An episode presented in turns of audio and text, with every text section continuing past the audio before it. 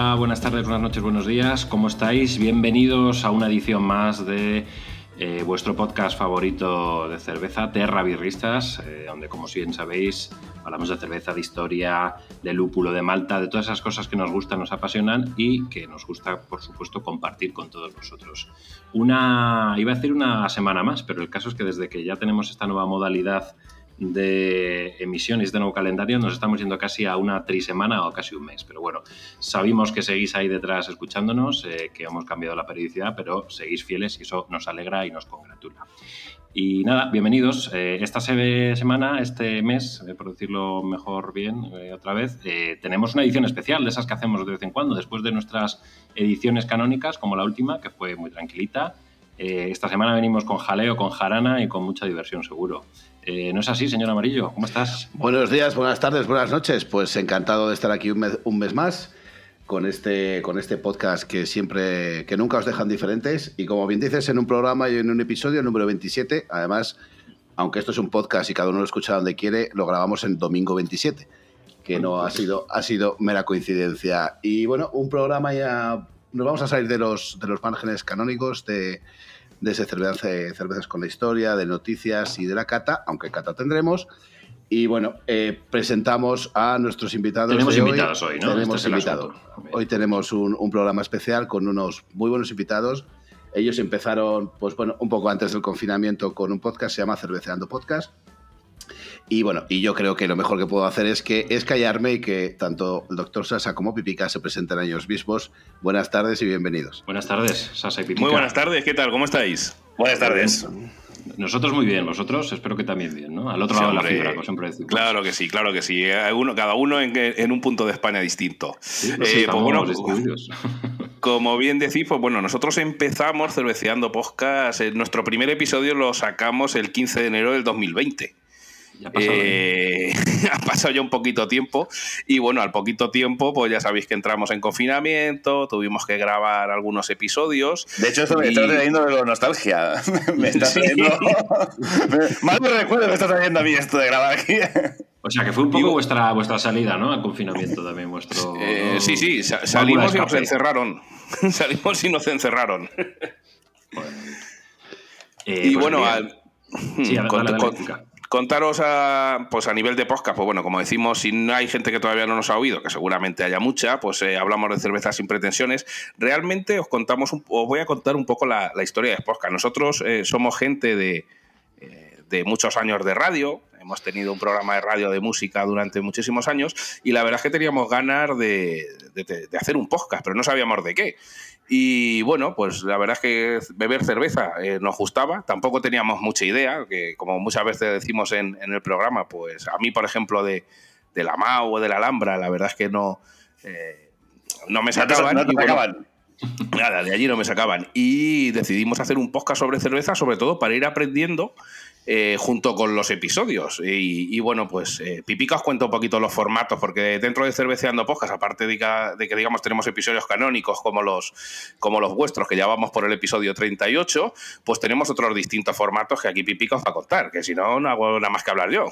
Bueno, a ver, vamos a ver, bueno, yo soy Pipica, el Cerveceando Podcast nació un día que estábamos tomando unas cervezas y además compramos cervezas especiales y decíamos, ¿cuál te gusta más, esta o esta? yo creo que esta le pega mil patas a esta. Y ahí es cuando empezó el formato de las batallas cerveciles. Y entonces ahí es cuando empezamos a, explorar el formato y como bien ha dicho Sasa, efectivamente nosotros venimos del tiempo de radio y queríamos que hacer, teníamos ganas de hacer algo, un proyecto nuevo y se mezcló lo de las cervezas. Al principio el formato eran dos batallas, eran cuatro batallas por programa, luego al final se hacían los programas muy largos, los hicimos una, una batalla, eso es un programa canónico, como nosotros decimos. Y ahora tenemos formatos, otros formatos que son el quintillo, que son intentamos ser un formato más pequeños, que, bueno, que más pequeños que el último quintillo de una, una hora 45 minutos. ¿eh? Sí, bueno, el, el, último quintillo, Pipica, perdona que te interrumpa, es que estuvimos en la, no sé si, si habéis hablado o vais a hablar de ello, eh, estuvimos en la entrega de premios del noveno concurso de Homebrewer de, del Jardín del Lúpulo allí en Vallecas. Entonces, bueno, pues lo, nos fuimos con todos los chiringuitos, con todos los bártulos y estuvimos ahí entrevistando, claro. Eh, Eh, los quintillos normalmente son unos formatos chiquiticos, de a lo mejor 10, 15 minutos, como mucho. A veces, a veces incluso son formatos que a lo mejor explicamos una cerveza o hacemos una cata en directo. Normalmente nosotros las catas las, tomamos ya, desde, venimos ya con la cerveza cata. Bueno, ahora, ahora, os contaré una anécdota sobre eso. Y bueno, pues este quintillo, pese a que tenía que ser pequeño, que los formatos son pequeños, pues nos salió de la 40. Luego tenemos otro, otro formato que es Cerveceando con, que es donde entrevistamos pues a gente relacionada con la cerveza o con, digamos que puedan, o con los podcasts que bueno, os invitamos, os emplazamos para hacer un cerveceando con, con vosotros, con terrabirristas.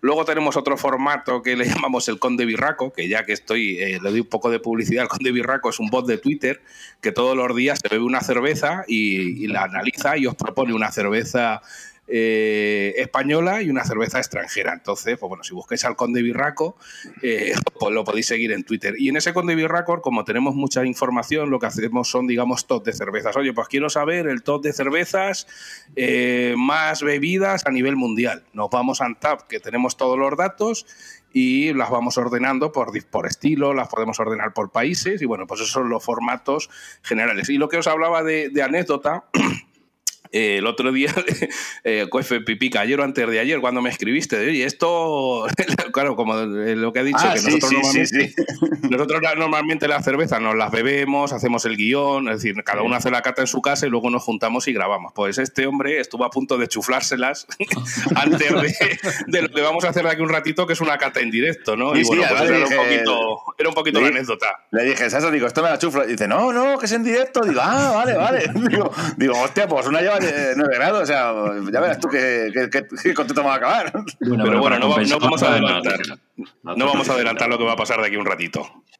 Oye, pues eh, bueno, yo creo que seguramente muchos de los que nos escuchan ya os conocían también, porque yo no sé si aquí coincidís con nosotros, pero eh, nosotros también cuando empezamos un poco, señor Amarillo y yo, con el mm. tema del podcast, nos dimos cuenta que en, lengua española realmente no había eh, podcast como puede ser el vuestro, como puede ser el nuestro, eh, que hablen de cerveza de una forma más o menos informal, divertida y tal. Había algunos experimentos por ahí demasiado sesudos, ¿no? Que decía, madre mía, esto es que... No, no, bueno, hay gente muy, especialista. De hecho, el primer episodio voy a contar que, comparamos la Estrella de Galicia especial con la eh, con la mouse clásica y ya y, el primer hater el primer día el primer comentario no tenéis que ver como, comparado una especial con una que es clásica digo joder digo pues empezamos bien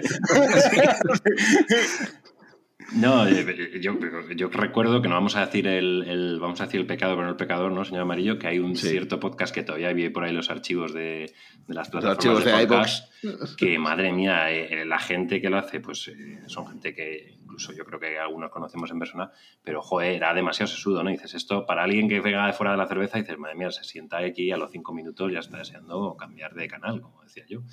Así que es una alegría que, bueno, pues, podcast como el vuestro también colaboren a esto de difundir la cerveza de una manera divertida, que al final, cuando tomas una cerveza es para pasártelo bien, digo yo. Sí, ese era, un poco, ese era un poco el objetivo con el que nosotros nacemos. Es verdad que los dos, bueno, pues tenemos cierta vinculación al sector, pero, pero era, nos gusta mucho ese, ese mundo bueno, pues el mundo de cerveza sin, como decir vosotros, no sin pretensiones, el, decir yo lo que defiendo es la cerveza, me, no me voy a poner debajo, detrás de una marca y desde luego lo que queríamos huir es de, pues como comenta Mary Soter, de algunos eh, podcasts sesudos con no porque el sulfato de calcio da, y bueno, eso déjaselo al que haga cerveza y a la gente lo que quiere oír es, bueno, al final, algún invitado de los que hemos tenido por aquí lo ha dicho, ¿no? La cerveza es un estado de ánimo, pues el objetivo de este podcast es precisamente ese, ¿no? Es decir, vamos a hablar de estados de ánimo.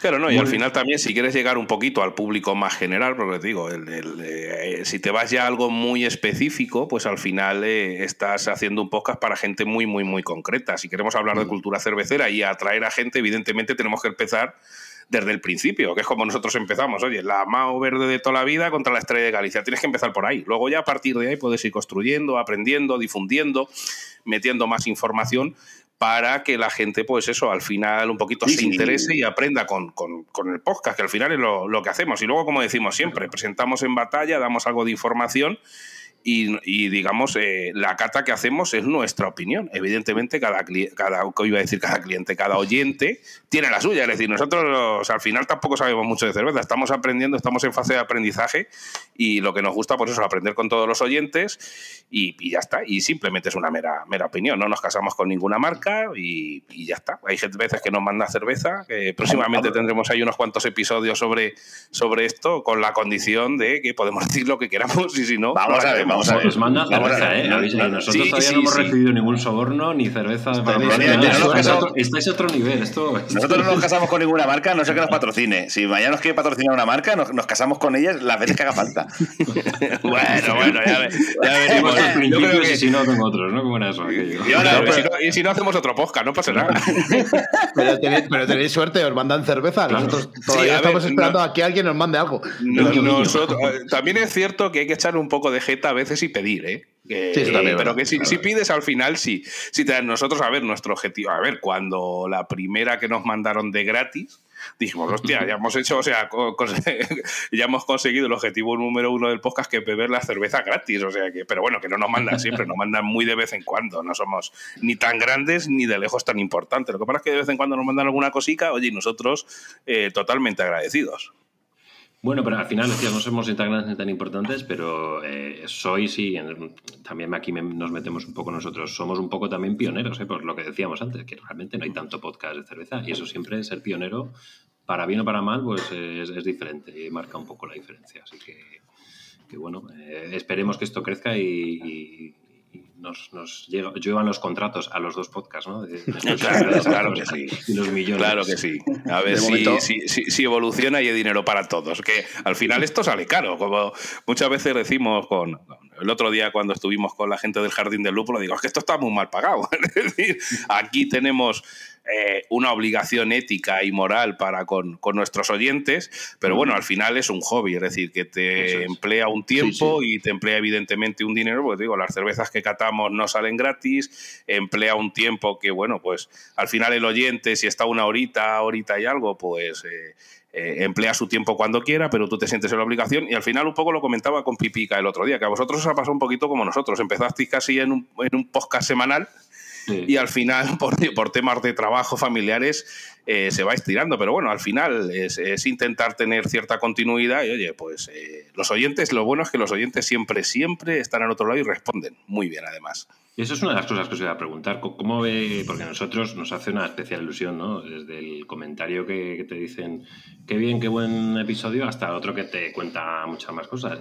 Yo creo que eso es uno de los de las satisfacciones no pagadas en dinero que, hacemos un podcast. Sí, y a ver, nosotros, por ejemplo, bueno, decimos siempre en todos, en todos nuestros programas que si nos comentan en Evox que nosotros nos echamos una cerveza a su salud. Y de hecho lo hacemos. Además es verdad, es verdad, absoluta.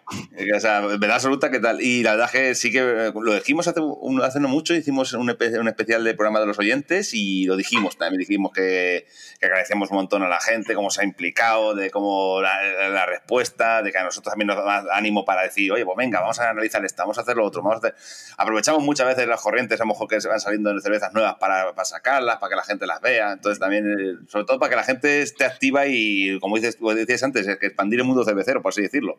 No solo hacer el hobby, por así decirlo. Sí, al final, una de las cosas que, que, hablábamos, que hemos hablado muchas veces, tanto cuando estamos los dos solos como cuando viene alguien más, es precisamente eso, ¿no? Yo creo que el gran objetivo que, que tenemos que conseguir entre todos es que esa divulgación cervecera eh, hemos vivido en un país donde, donde la cerveza siempre ha estado muy presente un estilo, ¿vale? Eh, llega al mundo craft, llega la globalización y llegan la posibilidad de acceder a otros productos de otros países que no existían, o que no existían, no, a los que no teníamos acceso. Y yo creo que ese es el gran logro, ¿no? De, de intentar entre todos decir, oye, mira, esto es el mundo cervecero, hay más fuera de, y, yo creo que entre todos, pero por supuesto siempre tensiones y desde luego sin, sin radicalidades, que es uno de los uno de los grandes de los grandes banderas ¿no? de terrabirristas, que es, oye, no es que no me case con nadie, sino yo como que me caso es con la cerveza. Eh, claro, en, general, efectivamente. Y luego también, aparte de añadirte que vivimos en, un país que solo había un estilo, también es cierto que es un país que hasta hace poco solo era de vinos. También es verdad.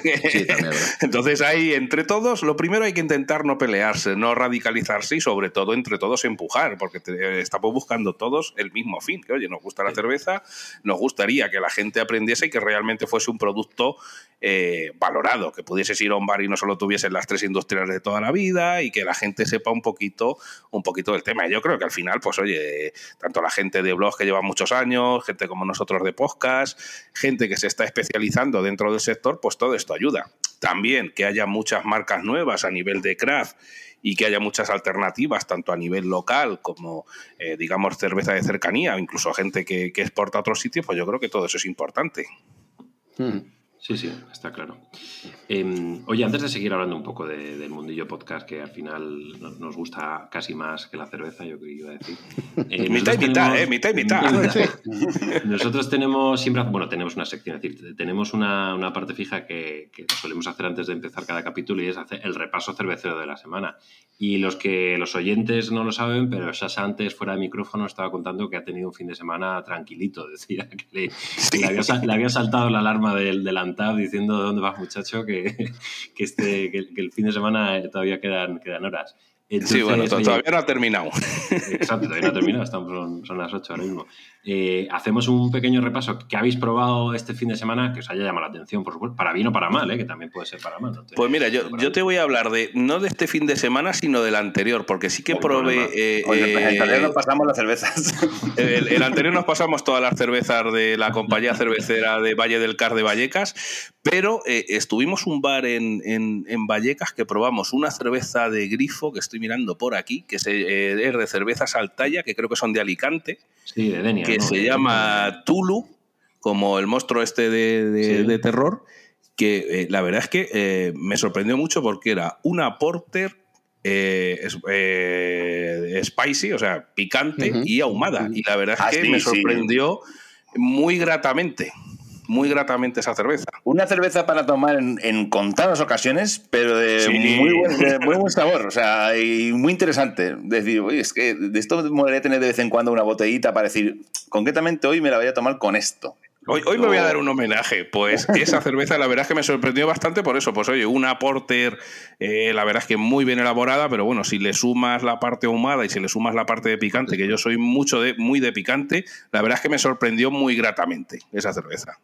Yo de, Altaya recuerdo que estaba con el señor Amarillo en el pasado Birmat, que por cierto, este año va a haber nueva edición de Birmat, en, si no recuerdo mal, es en mayo. Eh, pero probamos un aporte también de Altaya en su stand que era con nitro, con nitrógeno. Con nitro. Y, estaba bastante suavecita, el punto del nitrógeno se notaba. Muy interesante también, la recuerdo con, cierto cariño, vamos a decirlo así. Sí, no, hay cervezas que te marcan que dices, bueno, esto, esto es importante.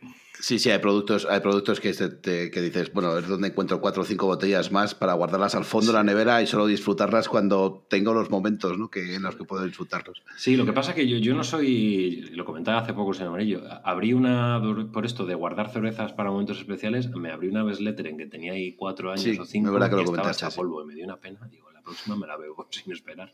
sí, al final, lo que, si, si consigues, eh, te la tienes que beber en tiempo prudente porque eh, al final, si tiene alguna probabilidad de que se pique o que salga mala, pues fíjate, al final te estás esperando cuatro años y dices, me cago en la leche.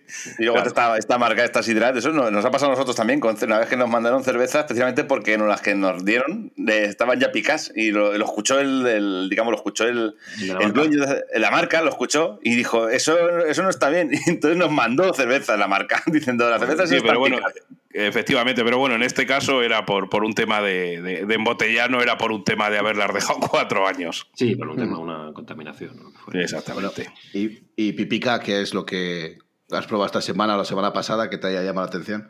Bueno, a ver, es que esta semana la verdad es que no tomo nada así en especial, aparte de Mau, y luego me tomo, bueno, una, cerveza una cerveza ucraniana me he tomado, que, compramos, hicimos hace poquito un pedido a, una pedido y nada, una lager, una lager sencilla, pero sí que me quedo con las cervezas del Valle del Cas y sobre todo me puedo quedar con la Red Plus, que es una, una cerveza tipo como las que vamos a probar después, porque hace mucho spoiler, pero tipo una, una, un tipo belga de estas así, como digo, dulzonas, potentes, que estás ahí, que a mí pues realmente me gustan mucho y las disfruto así, porque además como tienen tanto graduación, te las tienes que ver muy pausadamente, poco a poco y sacándole mucho los matices de sabor. Y yo, por ejemplo, me quedo con esa. Aunque, claro, también te digo que me pasé la pizarra y había unas ocho. Entera. Entera. Llegaste al monstruo final y lo mataste, ¿no? Llegaste al monstruo final y lo maté. Y luego empecé en la, en la fase más difícil, en el nivel 2. Además, además, de hecho, es curioso si luego, bueno, los oyentes que eh, no nos conozcan todavía eh, pueden escuchar el último episodio que, que tenemos grabado. No sé cuándo saldrá esto, que es eh, donde grabamos, digamos, el, el, entrevistas a, a los ganadores del concurso de Homebrewers. Que efectivamente era, era, era, allí en Vallecas, claro, y conforme íbamos grabando a lo largo de la tarde, pues íbamos Entonces, es interesante ver la evolución de nuestra adicción eh, a lo largo del tiempo, porque claro, al principio se nos entiende perfectamente y luego ya se nos va entendiendo un poquito regular. Entonces, si escuchan ese episodio el primero, vuestros oyentes, que nos den una oportunidad con otro, ¿vale? Porque en otros hablamos un poquito mejor. Voy a aclarar que, que ya se ha dicho dicción, no adicción, que también podría ser. en, este caso era la adicción, sí, la evolución de la adicción eh, fue, fue compleja. Al principio bien y luego ya, como nos pasamos toda la pizarra que tenían allí, aparte de las que nos vimos en este caso comiendo, pues la verdad es que se notaba bastante. Pero bueno, al final, eh, si vas a hacer entrevistas en un concurso cervecero, evidentemente hay que probar todo lo que haya. Hombre, sí, eso está claro. Y nosotros tuvimos hace ya unos cuantos episodios también una salida por ahí que ya el último, en el último, en el último bar ya no sabíamos muy bien ni dónde estábamos, ni cómo nos llamábamos, ni, darle al play de la grabadora. Era... Ni darle al play de la grabadora. ¿no? Sí, sí, lo gracioso fue que Sasa al día siguiente, ah, dormimos en Madrid, y al día siguiente me pregunta, Pipica, dice, ¿cuántas cervezas nos bebimos? Y le respondí, sí. y ya está. ¿Cuántas? Sí. Sí. Pero bueno, al final esto es un poco como la vida misma. Es decir, ¿a quién no le pasa que te vas a algún sitio? Voy a, tomarme una caña y te salen unas cañas largas y, ya está. Y termina muy tarde y no pasa nada. Es la vida. Y 12, y 12 pintas así para el cuerpo. Claro que Poquito a poco se va metabolizando. El problema sí, es que, poco a poco. que te haga cuello de botella. Que es yo, si, habéis estado, si habéis estado en Alemania, yo siempre digo lo mismo. Es el único país donde yo he visto que había cola en el baño de hombres. Claro. No era el de mujeres, pero el de hombres sí había cola. hay que vaciar, hay que vaciar. Señor pues, Marillo, ¿tú qué has probado? Pues, pues, pues mira, vengo, vengo, precisamente con ese fondo de nevera y me ha pasado. Pues eh, no sé si os acordáis una edición que hizo Napar Bier hace tiempo que ya era la, la Napar Belcha. ¿vale? Eh, bueno, yo soy de Navarra, entonces eh, los conozco bastante. Y tenía una que me regalaron hace tiempo, concretamente hace un año, por ahí eh, olvidada en el fondo de, la nevera y tengo que decir que pese a ser una cerveza negra que debería de aguantar, pues no conseguí terminármela. O sea, había evolucionado muy mal y había estado siempre en nevera. Mm, había evolucionado muy, muy, muy mal y, la tuve, y la tuve que tirar. Para limpiarme el sabor de boca, pues me fui a mi querida San Peter eh, Stout, Creamy Stout, y, volví a ellas. Ya sé que soy muy pesado porque siempre hablo de las mismas, pero es que mi nevera entre Stout, Porter y cosas un poco más raras es lo único que la ocupa. La negritud nunca falla. Efectivamente, aparte de las lager, claro, evidentemente, aparte de las lager que siempre hay, siempre hay en la nevera. Y es un poco lo que he probado. Volví a repetir con la, con la de los chicos de Bajo Cero, que, que ya hemos hablado aquí en, en, este, en este podcast de ellos que son los que compraron las instalaciones de la vieja cervecera Dolina, de aquí de Burgos, de aquí ya sabéis que yo vivo en Burgos, y que bueno, están haciendo cosas muy, muy curiosas y volví a repetir esa stout con malta caramelo y un poquito de chocolate, que, que la verdad es que bueno, acababan de abrir el barril y estaba pues muy, muy fresca y muy, muy buena, lo cual tampoco es difícil porque el bar está escasamente a tres kilómetros de la, de la cervecera. Y eso es un poco, y bueno, como cuentan tanto Doctor Sasa como Pipica, pues eh, como soy fan también de determinadas latas de color verde, pues de esas siempre nunca falla. Muy bien. Yo, ah, bueno, yo, he tenido una semana bastante triste, menos ayer que me tomé dos y la verdad es que acerté. Me tomé, y bueno, estuve en Beer Joint, que es un sitio que han abierto hace poco ahí en, el Lavapiés, cerca del rastro, más bien en el rastro muy recomendable la visita, un sitio chiquitito, pero tienen, tienen bastante, bastante guerra. Estaba lleno, de hecho. Y me pedí, fui a la nevera y había una lata ahí de Deja, que son unos ingleses, que yo les conocía de un poco de, oídas, no había probado nada. Y vi que era una IPA single hop ale, 4 graditos, era esto fresquito que tiene poco alcohol. y me dice el tío, son nueve pavos, ¿eh? te lo encuentro. Digo, bueno, venga. Eh, eh, o sea, no me lo dijo así, obviamente, me dijo, bueno, que sepas que esta tiene, esta que vale 8 y la que tienes tú 9. Y bueno, pues hemos venido a jugar. Y la verdad es que estaba buena, estaba solo nueve pavos que no me arrepentí, pero tampoco, quiero decir, no sé, una Dugals, una Calella, una IPA nacional que te cuesta bastante menos no le tenía nada que envidiar. Y eso, eso fue mis nueve pavos de, ayer. Y luego me tomé una, una geles alemana de, de Agustina, creo que era, que estaba muy rica. Y me costó bastante menos, la verdad. Así que mis dos birras. Pero vamos, nueve pavos por una IPA inglesa, ¿eh? que ahí está el Brexit. madre mía. Madre mía. ahí, es donde se nota, ahí es donde se nota. Sí, sí. Así que nada, bueno, pues eh, repasito, repasito corto y, con sustancia, que no está nada mal. Eh, oye chicos, hablando un poco también, volviendo al podcast, ya no sé si he contado que, al final vuestro contacto con la birra pues fue un poco por, oye, de, las dos tradicionales no nos sacáis, nos gusta aprender, con, queremos bueno, aprender. Bueno, Salsa es que era más tradicional aún. Yo aún aún las cervezas de trigo las bebía. Salsa ni siquiera de trigo, no le gustaban. En Alemania estuvimos y no, y no bebió. Nada, nada, nada. Nada, no, se negaba. Y, te, lo, eh, te, lo, he oído en algún episodio que lo has comentado, de decir esto es de trigo, no. pues, pues justo iba a haceros esta pregunta porque normalmente todos hemos, ¿no? hemos empezado, cuando empiezas la cerveza y quieres dar el paso siguiente, ¿no? pues acabas probando una de trigo, una Erding, una Franciscaner y dices, hostia, esto es cerveza, pero es muy diferente. Y ahí empiezas a rascar. En el caso de Sasa ya vemos que el trigo no, pero oye, ¿qué, birra o qué, qué momento dijisteis? Hostia, esto de la birra es más allá de una lager tipo Pilsner o tal. ¿Cuál os recordáis así un poco como decir, hostia, esto está muy bueno? Yo, yo, puedo, yo, yo, puedo viajar mucho atrás en el tiempo. A ver, es que mira, eh, el doctor Sasa y yo nos conocemos desde hace ya muchos años.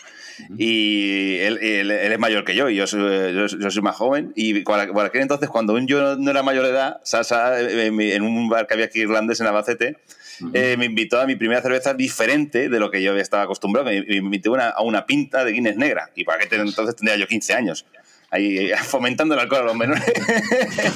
eso se podía ver. Era, hace mucho tiempo, eso ahora voy a la cárcel. En el siglo XVIII se podía ver con 15 años. y, me acuerdo que, y me acuerdo que fue el primer contacto que tuve de, con otra cerveza distinta de una lager, y, era muy jovencito, ¿eh? pero ya por lo menos ya me llamó la atención ver una cerveza negra y lo más una Guinness con ese pedazo de espuma bestial. Sí que es verdad que pasaron años ya para luego empezar a, investigar más, ya pues, mucho más mayor, ya como ya digo, en Alemania en el 2009, entonces ahí ya con las, con las de trigo sí que es cuando empiezas a decir, hostia, esta está muy buena, esta está muy bien. Luego voy a Bélgica, me abrió ya el, me, vamos, me explotó la cabeza cuando fui a Bélgica y probé todas las cervezas por ahí. Y ahora el mundo del lúpulo, eh, con, lo, con las IPAs y todo esto, me están, como digo yo, follando la mente constantemente. y yo en mi caso, pues igual, de esos recuerdos que tiene Pipica, yo la primera sí que probé hace que me, que me explotó un poco la cabeza, eh, que era un poco distinto a, pues a, lo que bebía entonces las Mau, las Skoll, incluso cervezas que ya de marcas que lamentablemente han desaparecido. Tengo recuerdo de una Kilkenny irlandesa. Joder. Eh, pero de hace, pues igual te estoy hablando de hace 20 no sé cuántos años, que ya era un poco el tema de decir. Es tipo roja, ¿no? Es una red, sí, sí, sí. Es una red, sí. Y la que tengo así es, es esa. Luego, evidentemente, pues la, cuando pruebas tu primera Guinness en el bar, porque, hostia, cerveza negra que sabe a café. Y, y, ese es el, digamos, los recuerdos que tengo. Luego, ahora sí, pues con el podcast, la primera IPA que, eh, que probé pues, pues lo, de siempre.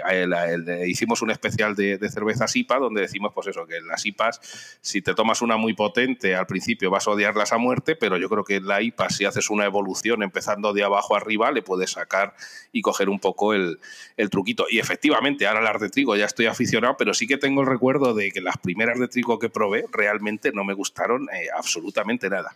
Es posible que a lo mejor la primera vez que las probase o de las primeras veces me bebiese demasiado y a lo mejor tengo ese o tuve ese mal recuerdo del arte trigo, no me gustan, pero al final, gracias al podcast, pues oye, eh, como dice un amigo mío, te estamos viendo de pico fino y al final, pues oye, hay que probar de, todas las cervezas. Que digo yo, eh, en, este caso yo sí que he ido evolucionando, pero ahora eh, cuando pagamos la, la, cata en directo, aquí mi, mi, compañero Pipica, él no evoluciona a las cervezas Raller, afrutadas, etcétera, porque él es absolutamente tajante en eso, porque dice que no le gustan y que no abre su mente porque no le da la gana. a ver, eh, yo, la última Raller que realizamos me pareció, bueno, que, que, la gente escuche podcast, no voy a decir lo, lo que me pareció, pero en esta que vamos a analizar ahora a ver, a ver qué me encuentro, no sé, yo, pero de momento ya voy con el pie echado y diciendo, esto va a ser una. Bueno, pero ahí lo, sorprendente, Pipica, es que viniendo, dices que Bélgica te voló la cabeza, pues precisamente otra cosa no, pero los belgas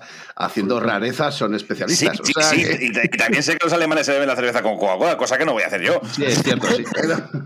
el diésel, El diésel. o sea, vamos a ver, que, la gente haga lo que quiera. o sea, pero yo.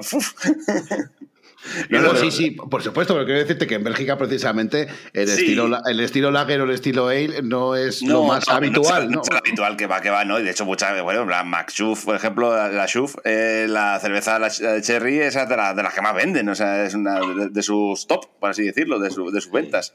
No, o sea, a mí, eh, y además yo creo que también, a ver, tiene su público y lo veo muy bien, porque hay gente, por ejemplo, que las cervezas no le gustan mucho, pero sí que le gusta irse de cervezas con los colegas y por lo menos que te den una opción pues está muy bien también que te den esa opción para poder tomarlo, con lo cual lo veo bien. Pero para que hay veces que hay cervezas de estas Radler, como que, como ejemplo, yo que sé, la 00 manzana, cosas así, que eso, eso, eso, eso, eso es espantoso. Digo, eso, pero en, esto, en esto agua sucia. En esto de las Radler, y muchas veces lo he discutido con Pipica, decir, al igual que hay cervezas buenas y luego está Fonsalén, que hace cosas que no llevan prácticamente ni, ni cereal, en las Radler pasa igual. Es decir, no es lo mismo una Radler con una buena cerveza y un buen zumo de limón que hacerte o beberte una Radler o lo que te vende como una Raleigh Sandy, que lo que tiene es una mala cerveza con una mala Fanta de limón, en este caso. A mí la última vez que me dieron una Raleigh fue una Steinburg sin alcohol y con limón. Claro, la vaina. Es que se sumaban ahí muchos factores, ¿eh? Eso lo he probado yo, ¿eh? eh y sí, ostras, ¿eh? lo probé en una barbacoa de esta reciente que te invitan y como tenía que coger el coche, determinada una hora, dije, voy a empezar a ver sin alcohol. Toma, prueba esto. Ostras, claro, ¿eh? Y entonces pones buena cara, buena cara y pues sonrisa profidente. Sí, sí, está muy bueno. No, había confianza, pero dije, ostras, esto, eh, joder, madre mía. Esto está final... por el desagüe. No, hay productos sin alcohol muy decentes y muy ricos. Y... Sí, no, nosotros, nosotros tenemos. Esto era un sentido, no sé. Pues una, nosotros hemos hecho un, un, especial, bueno, tenemos especiales de cerveza sin alcohol. Tenemos pendiente ahora para, para un poquito más adelante, en el momento que empiece a salir el sol ya de una vez, un especial de Rattler. Y oye, tanto en sin alcohol como en Raller hay productos muy buenos. Sí, hay productos muy buenos. Y ahora, ahora que venís el. Bueno, estos, el último, eh, el último festival donde hemos estado fue en el Biermat. Eh, ahora que venís de, bueno, del CCVK, eh, ¿cuál es, cómo, cómo, habéis visto el pulso al sector craft? ¿Cuánto, ¿Cuánto daño habéis podido percibir que le ha hecho la pandemia o la gente sigue evolucionando? la pandemia le ha venido bien al mundo craft, personalmente. Eso lo hablamos otro día en el, en el, en el certamen, que estuvimos conversando con la gente, pero claro, la gente se encerró en su casa y, ¿Y qué voy a hacer en mi casa? Pues, pues, pues cerveza. Pues darse, cuenta de que no eran bebedores sociales únicamente. Se dio cuenta la gente. Pero, pero, ¿cómo va? Porque estabais, eh, fuisteis al Jardín del Lúpulo, ¿no? Sí, bueno, contar un poco cuál ha sido la experiencia allí. Bueno, a ver, vamos a ver. Nosotros nos invitó el Jardín de Lúpulo al, certamen este, el, noveno concurso del Home West de, a nivel nacional, organizado por el Jardín del Lúpulo. Y entonces fueron allí en, la, en Vallecas, ¿no? La compañía de, cervezas Valle del Cas. Se organizó allí la fiesta, la, entrega de ceremonias y había gente allí de todas partes de, España y de hecho fuimos entrevistando a, diferentes gentes y, gente que ganó, gente muy sencilla, o sea, gente que a lo mejor, como tú y como yo, a lo mejor que tiene su trabajo y tiene su, a lo mejor funcionario, bueno, o no, o no, o lo que fuera, yo qué sé, y en su ratico dice, ay, voy a hacer esto, voy a... Y, lo, van haciendo con su, con que se compran sus levaduras, se compran sus lúpulos y hacen unas, maravillas que, que dices, que el chapo, y la gente bueno, Sasa. Sí, no, de hecho nosotros estuvimos allí por varios motivos. Uno, porque eh, Rodrigo del Jardín del Lúpulo colabora una vez al mes con, con nuestro podcast, eh, dando el detalle de cada mes viene con un estilo cervecero a explicarlo a los oyentes. aparte de eso también es que nosotros hicimos nuestra propia cerveza que presentamos al concurso. Entonces, Ah. digamos, se mezclaron las dos cosas. De hecho, eh, ganamos un premio a la difusión porque eh, en esa cerveza, en esa cerveza que, presentamos al concurso, que evidentemente no ganó ni, ni de lejos, porque hay gente muy buena haciendo cerveza allí. Probamos algunas que dicen, madre Dios, qué bueno está esto. Eh, nosotros hicimos un episodio documentando todo el proceso de cómo hicimos nuestra propia cerveza casera. Y ahí ganamos el premio a, a la difusión, que nosotros no lo sabíamos. Nosotros fuimos allí un poco, oye, pues veniros y hacéis entrevistas y tal. Nosotros encantados de que nos inviten a cualquier sarao. Y estando allí, pues oye, eh, sorpresón de que nos llevamos el premio a la difusión por, por ese episodio de, de cerveza casera, al cual, pues bueno, animamos a la gente, tanto en ese episodio como, como en múltiples veces, pues oye, el, el- el- el elaborar tu propia cerveza eh, es interesante a la hora de conocer un poquito todo el proceso. Y eso siempre ayuda a valorar el producto final que te estás bebiendo. Cuando sabes todo el curro que hay detrás, pues te ayuda a valorar el, producto eh, en el sentido de, oye, ¿por qué una Mau clásica, por poner nombres, una industrial, eh, vale lo que vale y una Lager Craft Beer vale lo que vale? Inter- interesante siempre. No, yo, yo creo que era también por ver cómo era el ambiente y porque estuvisteis en, en las instalaciones de CVK y, y por ver un poco, yo creo que ya se está yendo un poco los miedos a reunirnos, ¿no? A, y a tomar Sí. juntos, pero al final, claro, eh, todavía hay mucha gente que, que está reticente y, final esto, el mundo de la cerveza vive de los eventos muchas veces también. Y, Sí, no, hombre, a ver, el, el evento fue un poco reducido, todos con mascarillas, es decir, fue un poco. eh, de hecho, normalmente hacen algunos otros, eh, junto con el evento principal, pues se hace una quedada y tal, y hubo ciertas cosas que no se pudieron hacer, pues por todo el tema de, de la pandemia. Pero efectivamente, al final el mundo craft vive sobre todo de ferias y de juntarse con gente, y, y bueno, pues eh, esperemos que esto vuelva un poco en sí.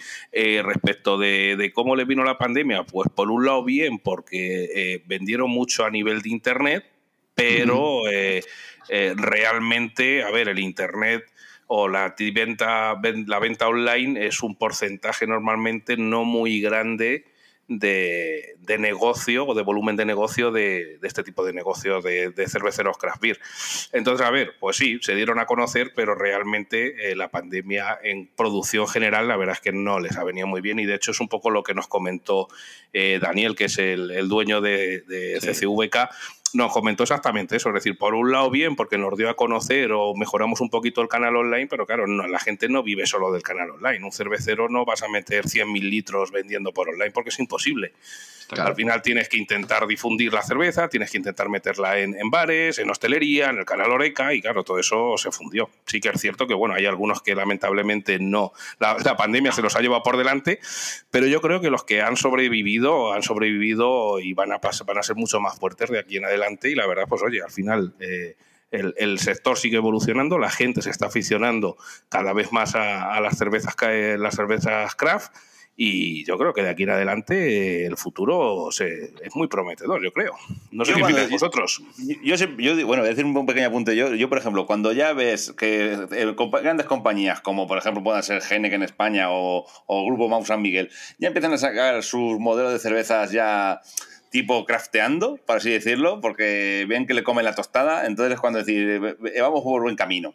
O sea, cuando los grandes, digamos, que se están preocupando de diciendo, ya vamos a dejar de hacer lo que es la más que las lagers clásicas y vamos a, investigando, vamos por buen camino, porque es un sector que por lo menos está, digamos que es unos, la gente lo quiere, la gente lo demanda, por lo cual a mí me encanta que haya surgido este, digamos, este fenómeno de, lo, de las, del homebrewer.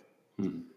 Yo, yo fijaos que, que creo que al final la pandemia iba a ser más, pe- pensaba que iba a ser más, más implacable con las pequeñas empresas, pero luego al final, haciendo así recapacitación, no he visto que hayan cerrado más que un par o tres así como muy pequeñitas que probablemente ya estuvieran tocadas antes de la pandemia por otros motivos. Pero al final es verdad que, que las pequeñas y medianas las que tienen cierta trayectoria, eh, pues ahí siguen y, y afortunadamente, vamos, que al final también generan empleo, riqueza, etcétera, etcétera. Sí, yo creo, yo, yo bueno, lo que, por lo que os estoy escuchando y por lo que vemos nosotros en el propio pulso, ¿no? Yo creo que cuando nace un sector o cuando nace un movimiento, nace siendo, pues bueno, pues muy nicho, muy, muy pequeñito. Y por lo que vamos viendo, eh, al final estamos en esa etapa intermedia de voy creciendo, ¿no? Lo que comentaba Pipica, de cuando todo el mundo, o sea, es un queso nuevo que acaba de salir y todo el mundo quiere empezar a ser partícipe de la fabricación de ese queso. Eh, la historia es vosotros creéis, eh, bueno, Sasa lo ha comentado, ¿no? Eh, ¿Vosotros creéis que saltaremos a, un, a un nivel por lo menos la mitad de lo que es en Estados Unidos ahora mismo este sector? A ver, mm, yo creo que es una creencia y también una esperanza. Sí que es cierto que al final eh, casi todo lo que pasa en Estados Unidos llega aquí con tiempo y, al final simplemente será una cuestión de tiempo. Sí que es cierto que si miramos un poquito la evolución del sector craft en los últimos años en España, eh, la verdad es que la evolución es muy buena. Y como bien ha comentado antes, es decir, eh, la cerveza esta que te costó nueve pavos, tienes versiones hechas aquí en España que se la cucan, como decimos nosotros, sin ningún tipo de problema y la tienes a lo mejor cerca o al lado de tu casa. Entonces sí que es cierto que yo creo que hay una muy buena proyección y sobre todo es eso, me fijo en, Estados Unidos. Al final lo que pasa en Estados Unidos, a España llega con X tiempo o X años, hay ciertas cosas que llegan antes, hay ciertas cosas que llegan después, pero que al final es lo que marca tendencia. Si en Estados Unidos está como está, igual no llegamos a, a, ese nivel, pero yo creo que, vamos a avanzar mucho y sobre todo, como bien ha dicho Pipica, es decir, si las grandes ya compañías que son las que dominan el mercado están empezando ya desde hace un tiempo a tener ciertos movimientos, a sacar un poquito eh, cervezas un poquito distintas, es porque están viendo eh, que, no solo hay dinero, sino que en el futuro va a haber dinero. Si no, esas grandes uh, compañías no meten ahí pasta ni, ni de ah. coña, porque ellos controlan el sector. Sí, es decir, que digamos que eh, el, movimiento craft, obviamente que pueda ser evidentemente eh, la copia 20 años más tarde de, lo que vino de Estados Unidos, eh, podría ser un poco ese reflejo de lo que va creciendo en muchos sitios, que es dejémonos de economías circulares y vámonos a lo que tenemos en casa. Hostia, qué pregunta más. esa es buena, esa es buena, ¿eh? Es que yo me vuelvo, yo me, yo me fijo, he hecho esa pregunta, aparte, no a nivel generalizado ni a nivel mundial, porque evidentemente ya no somos los mismos que hace 40 años, somos muchos más. Yo lo digo porque eh, es un modelo muy parecido al de Alemania, ¿no? Al de Alemania eh, la gente quiere, quiere comerse, pues eso, pues lo de siempre, lo que yo he plantado en mi huerto y beberme la cerveza que tengo delante, y no han cambiado ese modelo después de muchos años. Entonces yo no sé si en España eso es una cosa que necesitaríamos hacer o que, o, que el mundo craft nos ayudaría a hacer. Eso es un poco, en mi opinión me refiero a decir, vamos a dejar de mirar, pues eso, de comprar la cerveza inglesa eh, a nueve pavos cuando tengo algo bueno en, casa y que esto empiece a promocionar, oye, lo que vale en casa, ¿no? Es decir, no voy a comprar sí, En eso estoy totalmente de acuerdo contigo. Yo, por ejemplo, ahora mismo, como lado de la cerveza a nueve pavos, yo ahora mismo soy de las personas que hace Ah, me voy tres o cuatro años para atrás en el tiempo, no tengo que hacer mucho tampoco. Que yo, cuando me venían, no, esta, es una, una micro cervecería de Murcia, esta no sé qué, esta... y yo era como, bueno, no, yo me voy a lo clásico, me voy a, las marcas clásicas, que no quiero, no quiero, digamos que el crafteo al principio como que no me gustaba. Y una vez cuando te empiezas a meter y ves la, la gente, las cervezas que hace tan, tan buenas, y ves que está teniendo cada vez más, eh, digamos, más acogimiento, eh, yo creo que sí que puede darse la vuelta a tortilla, como dices tú, de que a lo mejor la gente ya directamente vaya buscando eso.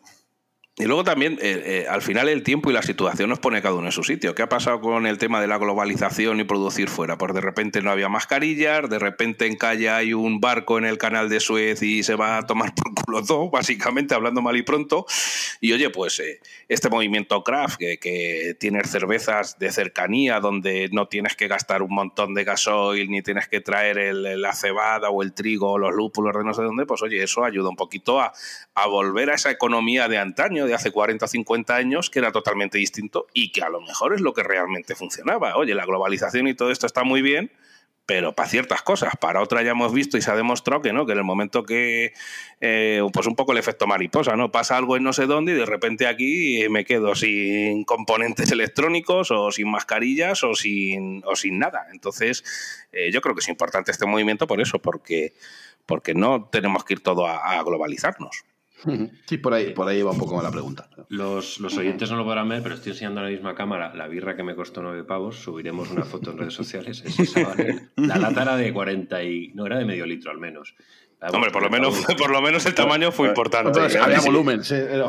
si me dices que es un efectivamente, ¿eh? nueve, nueve, euretes, que es verdad que era un, era un bar, que en una tienda probablemente fuera un poco más barata, pero Pero que al final es lo que tiene. al, final, al, final es algo que tienes que entender. Es decir, 9 euros. Vale, el del base tiene que llevar su parte. Fabricar en Inglaterra tiene dinero. Eso hay que transportarlo. si no haces en cantidades gigantescas, ¿qué quieres? Es que es lo que vale. O sea que al final eh, todos queremos comprar barato, pero que al final lo más económico es si lo fabrico aquí, no me lo tengo que traer de lejos con lo que puede abrir. Luego... del, del, chico que estaba detrás de la barra, porque claro, probablemente no, no sea ni la primera ni la segunda vez que haya, haya cogido una cerveza de estas y luego cuando le llegue con la cuenta, pues haya puesto de 7000 colores. no, pues seguro. sí, pues eso, fijo.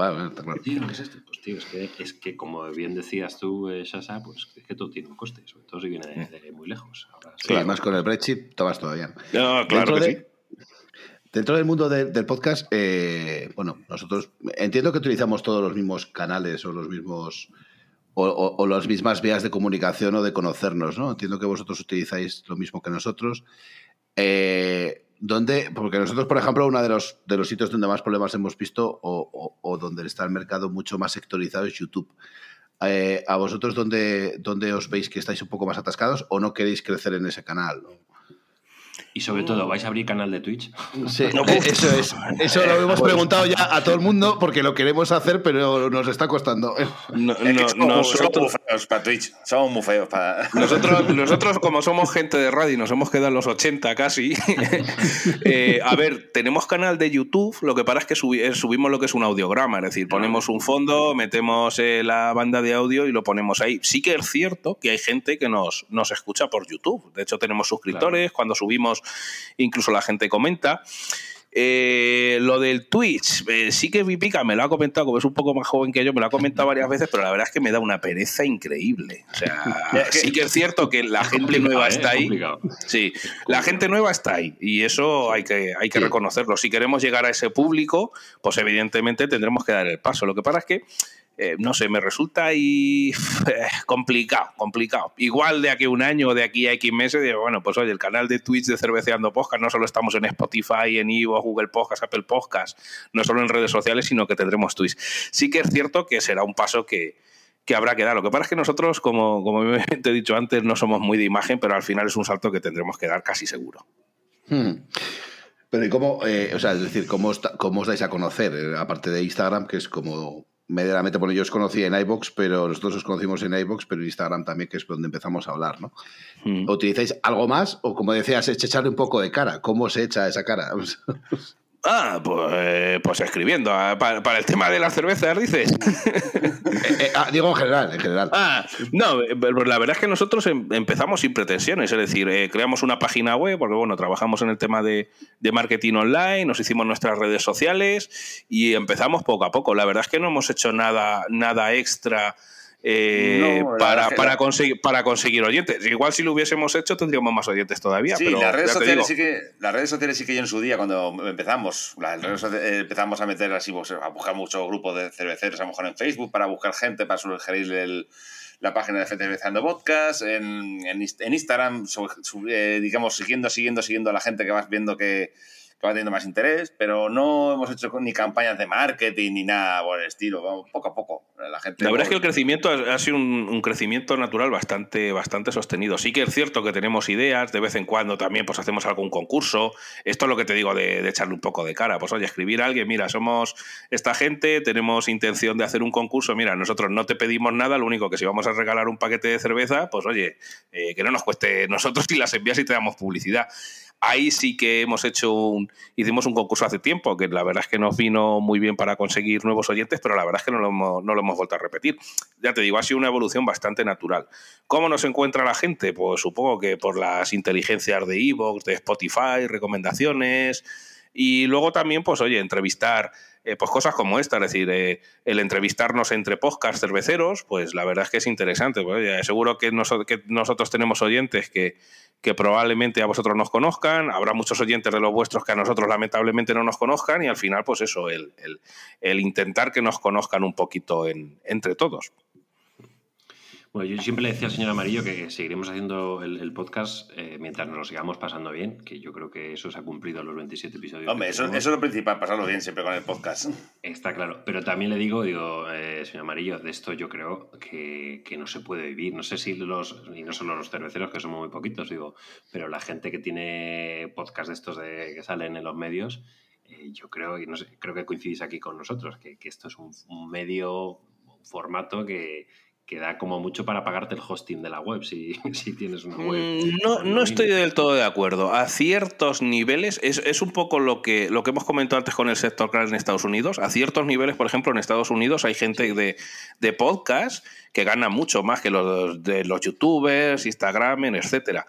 Eh, aquí lo mismo, el movimiento podcast en España lleva realmente poco tiempo a ver, eh, también es cierto, pues lo mismo que hemos comentado antes con las grandes marcas. Oye, grandes marcas como eh, Grupo Prisa, eh, grandes emisoras o, grandes productoras de, programas de televisión y radio están produciendo ya sus propios podcasts. Entonces, a ver, también es una cosa que está muy en pañales. Está todo prácticamente por, por definir cuál va a ser, eh, cuál va a ser el, futuro del, podcasting. Pero, a ver, yo creo que a cierto nivel sí, lo que pasa es que nosotros tenemos un nicho muy pequeño, es decir, nosotros estamos trabajando o estamos yendo a un público que es muy pequeño y que todavía está por construirlo. O sea que si, juntamos las dos cosas, que oye, el podcast eh, todavía a nivel de, de, poder, por lo que dices tú, oye, pues que me paguen el hosting, que de vez en cuando me pague, me, me anden una caja de cerveza. Eh, Todavía, todavía queda mucho, pero sí que hay gente amateur, que no son profesionales, como me estoy refiriendo, pues, por ejemplo, a, a, grandes podcasts de. Joder, ahora se me olvida este. Buena Fuente, por ejemplo, que está haciendo su propio podcast. hay gente amateur que ya está consiguiendo algo de dinero, no para dejar de trabajar, pero sí que sí que están funcionando medianamente bien. Y lo que te digo, aquí hay pasta, pero creo que está todo por construir y al final dependerá de nosotros a dónde queramos llegar. A ver, si es que, a ver, los podcasts hemos llegado tarde. Bueno, en España han llegado tarde. La SED hace poquito empezó con los podcasts, por así decirlo. Los podcasts llevan en Estados Unidos años. y, a ver, esto es como siempre. Y todos los que empiezan como, digamos, como los youtubers que empiezan como Ibai, ¿van a ser todos Ibai? Pues no, todos van a ser Ibai. Pero sí que es verdad, y, con los podcasts igual, no todo el mundo que empieza con un podcast tal, pero sí que es verdad que eh, hay gente que está haciendo podcasts que son muy famosos y que, que realmente se pueden monetizar con esto. Claro, también te digo que es un, porcentaje mínimo, o sea, no te pienses que vas a hacerte millonetis. O sea, aquí vamos a aquí del, aquí decir, ala, venga, aquí me, jubilo con esto. Puedes, puedes a lo mejor monetizar, pero a lo mejor ya de, decir, dejar de trabajar y vivir de esto, ya, eso es a lo mejor más complicado. También es cierto que creo que de los cuatro que estamos hablando de aquí, no es nuestra pretensión dedicarnos no, no, efectivamente que no. Está claro que no. Nosotros, y lo que decía hace un instante, es pasárnoslo bien, compartir una cerveza. Claro que sí. Y echarte una vez. Oye, que nos hemos puesto un poco serios. Eh, siempre que traemos a alguien de fuera, y bueno, tampoco es que hemos tenido tantas veces, pero a mí siempre me gusta preguntar, oye, ¿qué garitos, pues sobre todo vosotros que, sois de, eh, de, un área que es Albacete, eh, ¿a qué sitios os gusta ir o qué sitios, eh, si tú dijeras, oye, eh, sé que me puede encontrar con Sasha o con Pipica aquí? Eh, ¿Qué tres o cuatro o dos sitios? Porque yo la, la Albacete Capital conozco así los sitios craft, que hay unos cuantos, pero no sé cuáles son vuestros favoritos.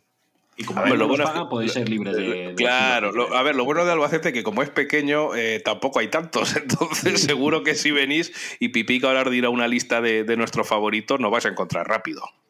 Bueno, voy a decir la lista de los que hay. A ver, vamos a ver. Están, aquí está el bigote, el bigote blanco, que son. Que tiene, pues conocerás el bigote blanco. Además, es el que empezó, digamos, aquí en Albacete. Fue el, el de todo esto. Eh, luego también pues, están las cervecerías La Dicha, también. Cervecerías la, la, la, Nena, también. Y luego también a mí me gusta, a mí me gusta mucho ir a la Buena Pinta. La Buena Pinta, eh, sí. La Buena Pinta son muy majos y además siempre van trayendo de vez en cuando cervezas de aquí que tenemos aquí en la, la Roda, no se lo digas a nadie, pero aquí en la Roda hacen unas cervezas, de, unas craft beer que te pasas de buenas. La gente de, Grey, de Greyhound, si no los conocéis, pues, hace, madre mía.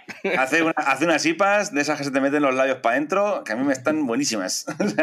y de hecho, al grupo, no sé si lo conocéis, el grupo más famoso de aquí de Albacete, Los Ángeles Apátrida, le hace la, la, cerveza oficial, la hace esta, esta marca, Greyhound.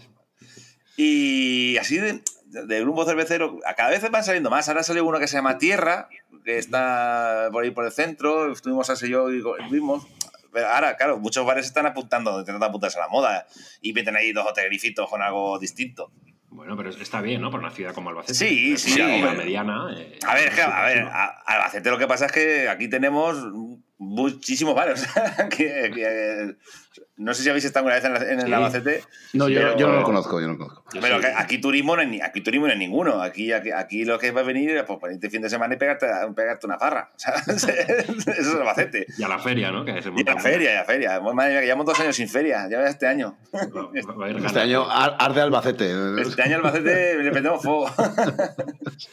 No, eh, es que me- yo estuve hace pues 2021, 2020, estuve en verano por allí que pasaba y paré a comer y a echar un poco la tarde y estuve en la Buena Pinta, estuve en, la- en Dicha, eh, en Bigote Blanco no me dio tiempo, pero bueno, he estado y los conozco y me parece que es una ciudad pequeña, mediana, pero que tiene, tiene buenos sitios para, Sí, para sí. buenas farras cerveceras. Sí, Sí, sí, tiene, Sí, y está viendo y- cada vez más cultura cervecera. Está guay. Claro, y como bien ha dicho Pipica, están abriendo nuevos bares que se están animando y esto significa, pues oye, que el sector crash se está moviendo y está evolucionando. O sea que muy interesante. Es una alegría, yo, yo creo que coincidís vosotros. Ir a un bar normalito y de repente encontrarte una neverita con sus latitas, con sus cosas, a mí me da, me da el subidón del día. ¿sabes? A ver Sí, sí, no, no, a nosotros nos, nos pasa igual. Yo, donde vivo, todavía esto está un poco por construir. Bueno, no te, quejes, señor, eh, señor Amarillo, que tienes cosas chulas también. No, tengo cosas chulas, pero sí que es verdad que en comparación con otros sitios donde he estado, eh, no muy lejos de aquí, eh, hay mucho más, hay mucho más cultura. Por lo menos la gente está apostando un poco más que aquí en la ciudad donde estoy, en Burgos, donde actualmente tienes dos bares, donde sí tienes, puedes encontrar, aparte de el, el emporio que se está haciendo Siesta Brewery en el polígono, que básicamente, como siga así, se va a quedar con el polígono entero. Pero aquí tenemos menos, bueno, pero también por el carácter de la gente. O sea, también Pues es- ahí a Ribera del Duero la tenéis ahí. a- eso es. Y No, porque pero- hay que mucha cultura del vino. o sea, ¿no? Estoy de acuerdo con el señor Amarillo. Bueno, en- yo en Burgos no he estado, pero sí que estuve este, este pasado de diciembre, estuve en, en- en una ciudad que es vecina suya, en León, ¿no? Y ahí, aunque, aunque sí, sí que viven con tema de cervecerías, sí que lo que es el rollo de las IPAs y las craft beer, no te creas tú que aún lo tenían ahí. No encontré prácticamente, encontré poquitas, muy, muy, muy pocas muestras. Me costó además encontrar y buscar. O sea, te- sí que tenían las clásicas belgas o las clásicas, pues eso, pues la Guinness y todo esto, o sea, una cervecería grande con un montón de grifos, pero irte ya, como dices tú, al almariete con, la- con las latitas plateadas, no, no, ahí no encontré nada de eso. Y me, me sorprendió porque dije, bueno, con el turismo que hay aquí, que Albacete, que somos unos desgraciados, que no tenemos turismo ninguno, tengamos más cultura cervecera que aquí que, con el aquí que tienen mucho más turismo, no sé, me Sí, curioso. de hecho, en León estaban los chicos de Fort Lion que tuvieron Sí. que cerrar porque. Sí, pero el bar lo mantienen, lo siempre. El bar lo mantienen, sí, sí, el bar lo mantienen. Y, y yo conozco otros sitios al Taxman, pero es verdad que no. Es mucho más vino y más tapas y más clásico. Más clásico. Bueno, te digo, yo vivo aquí, pero soy de Pamplona. En Pamplona pasó lo mismo. Naparvier, mm, acorde- ah, acordémonos lo que duró. O sea, que yo creo que en el norte no es generalizado, la verdad, pero sí que es verdad que en el norte es un poquito más, no sé si reacio o más clásico, no sé muy bien cómo llamarlo, si meterme en un jardín eh, eh, a este movimiento craft. Yo allá donde voy, que voy también buscando sitios, pues mira, el que más me ha sorprendido ha sido Pontevedra, que para ser una ciudad tan pequeña tenía cuatro bares, uno al lado de otro, concretamente uno que era una whiskería y, y se Whiskería, met- que término más viejuno y que. Sí, sí, eso, eso, ¿eh? Huele a rancio. Pues era una whiskería con, con, con mucha, mucha cerveza craft y además el tío era un gran entendido. Y fíjate, es Pontevedra, te estoy hablando de Burgos, que está mucho más cerca. Pero bueno, yo creo que es un movimiento que, que poco a poco, bueno, Madrid evidentemente tiene su nicho como lo tiene Barcelona, pero sorprende lo de, lo de Albacete. eh, no recuerdo qué ciudad estaba también en, en el sur, que me sorprendió mucho por todo el movimiento craft. que Murcia, había tam- habido. Murcia también tiene bastante Sí, cultura Murcia, craft. los de Y Murcia. sí, están- ahí, sí. Oye, pues un festivalito en Albacete, así chiquitito craft, eh, ni tan mal, ¿eh? Oye, pues, eh, pues está bien. Sí, sí. De, de bueno, de música ha habido algún que otro festivalillo más o menos grande en Albacete, ¿no? Que yo recuerde por ahí en algún momento. Yo ahora con la pandemia ya no sé quién sobrevive, ¿no? Pero bueno. Bueno, aquí está, aquí está toda la vida en Albacete, Capital, es en Villarroledo, siempre está el Viña Rock. El Viña Ah, todo cl- clásico que conoce bueno, sí, la gente. pues sí. Y, pero aquí en Albacete Capital, bueno, tampoco es que haya ha habido últimamente. Tocaron los Maiden hace muchos años. ¿En, en serio? ¿En Albacete? ¿Tocaron Sí, los Sí, sí, tocaron el Maiden. Iron Maiden con Halloween, yo estuve allí. Hostias. Joder. Joder, En la que- Plaza de Toros. Ya, ya llovió, lo que pasa es que ya llovió, creo que en Llegó con el avión 97 o por ahí. el- el pavo este, no me acuerdo cómo se llama, el cantante. Que sí. Tiene su avión propio, ¿no? Bruce Dickinson, Bruce Dickinson. Ahora ya, ya, ya, ya, se ha jubilado, ya no le renuevan el carnet al hombre para conducir su propio avión.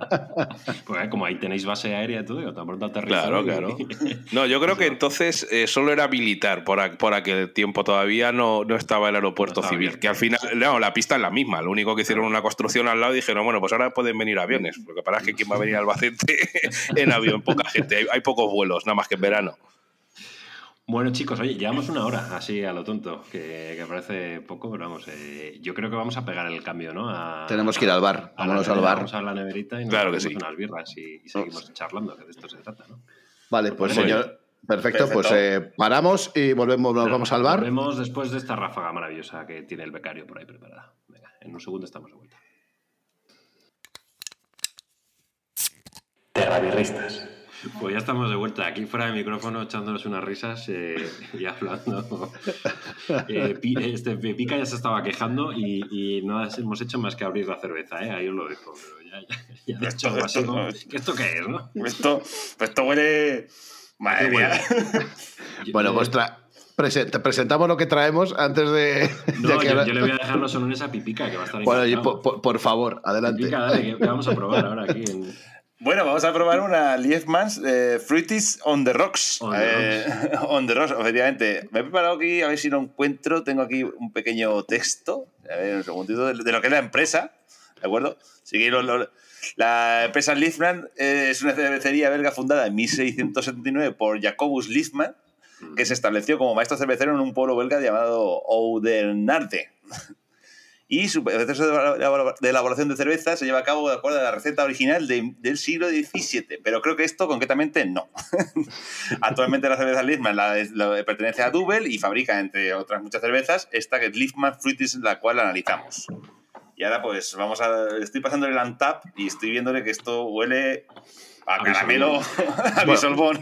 Lo primero que tenemos que decir es que es una cerveza. Es una cerveza que recomienda que se sirva con hielo. Por lo tanto, ya estamos hablando de algo que no.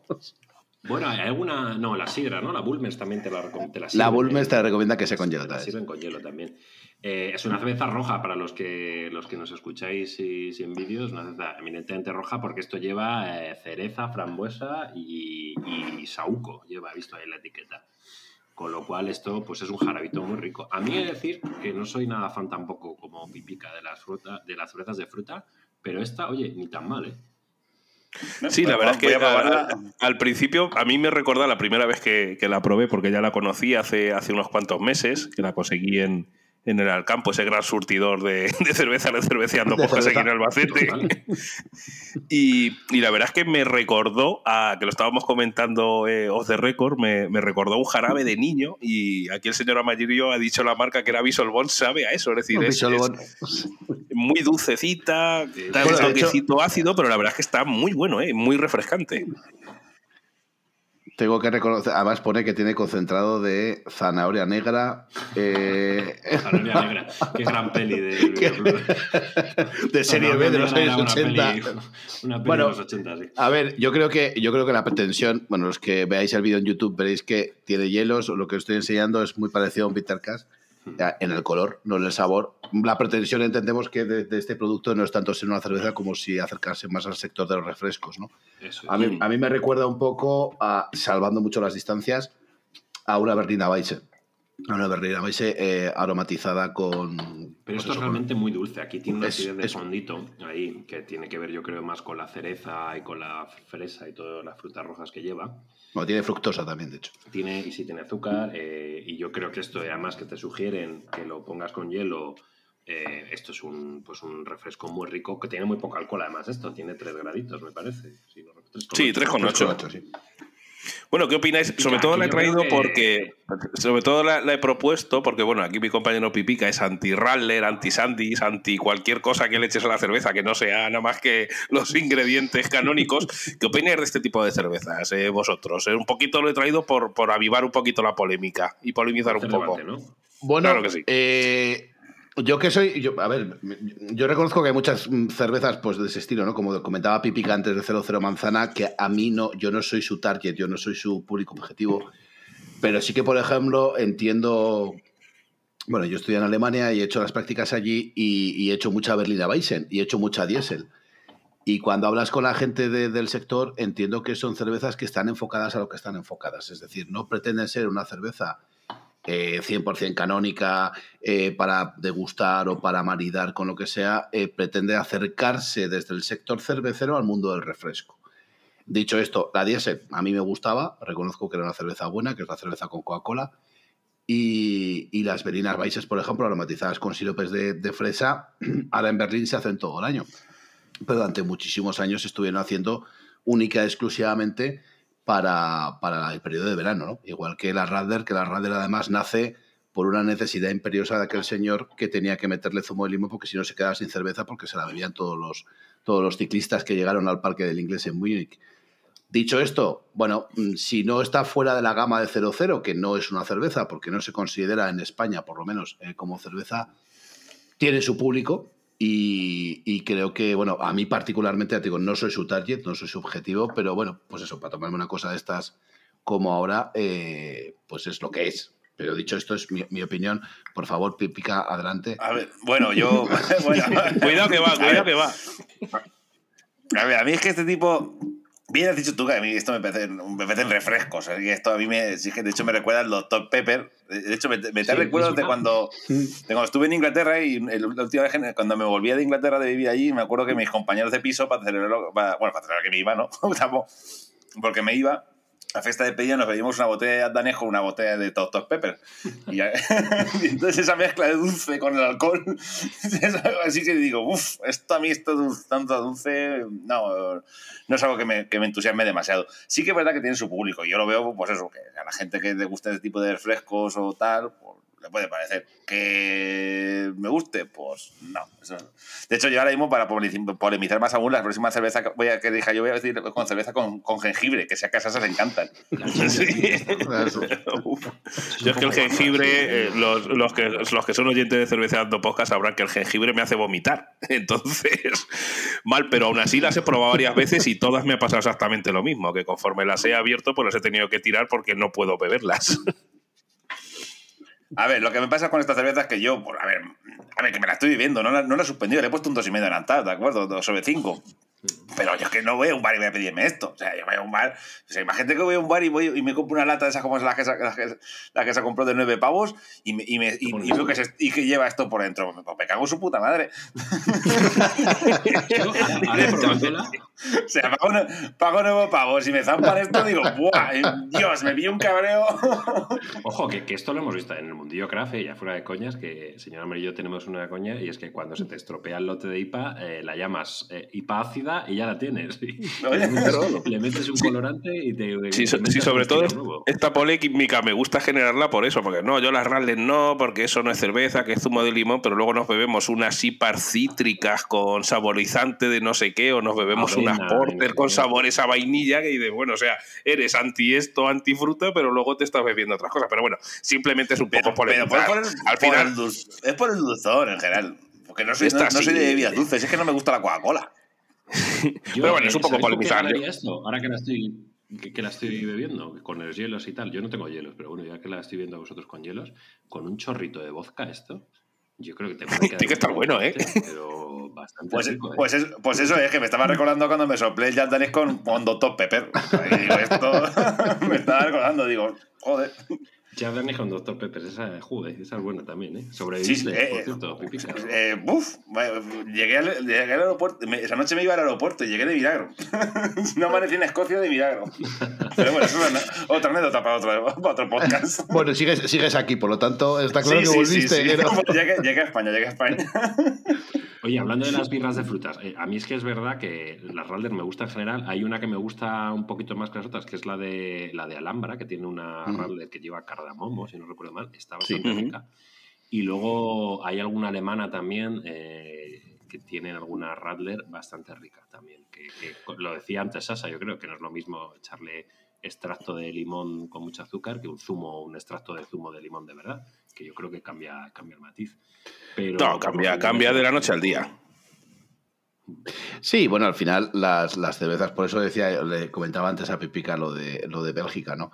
Eh, las cervezas afrutadas, pues, pues bueno, esto, sin lejos de ser un refresco, yo creo que las cervezas afrutadas, que los belgas son los padres, eh, están muy enfocadas todo, todas al sector sour, ¿no? O sea, es decir, yo tengo también, también fue un poco eh, esa manera de engañar lo que decíamos de se me pasa la IPA, le pongo sour IPA, de tengo una barrica en mi bodega durante un montón de años, se me estropea, le echo melocotones y, y consigo sacar adelante el, producto. Lo que pasa es que, claro, se pasó hace muchos siglos y, es pues todo lo que nos encontramos ahora, pues como Lindemann, ¿no? Por ejemplo, Lindemann sin año de, sin, bueno, lejos de ser un producto más o menos cerveza, las afrutadas que tiene, por ejemplo, el melocotón, pues están muy buenas. Ahora es lo que es, es un refresco. Para mí es un refresco.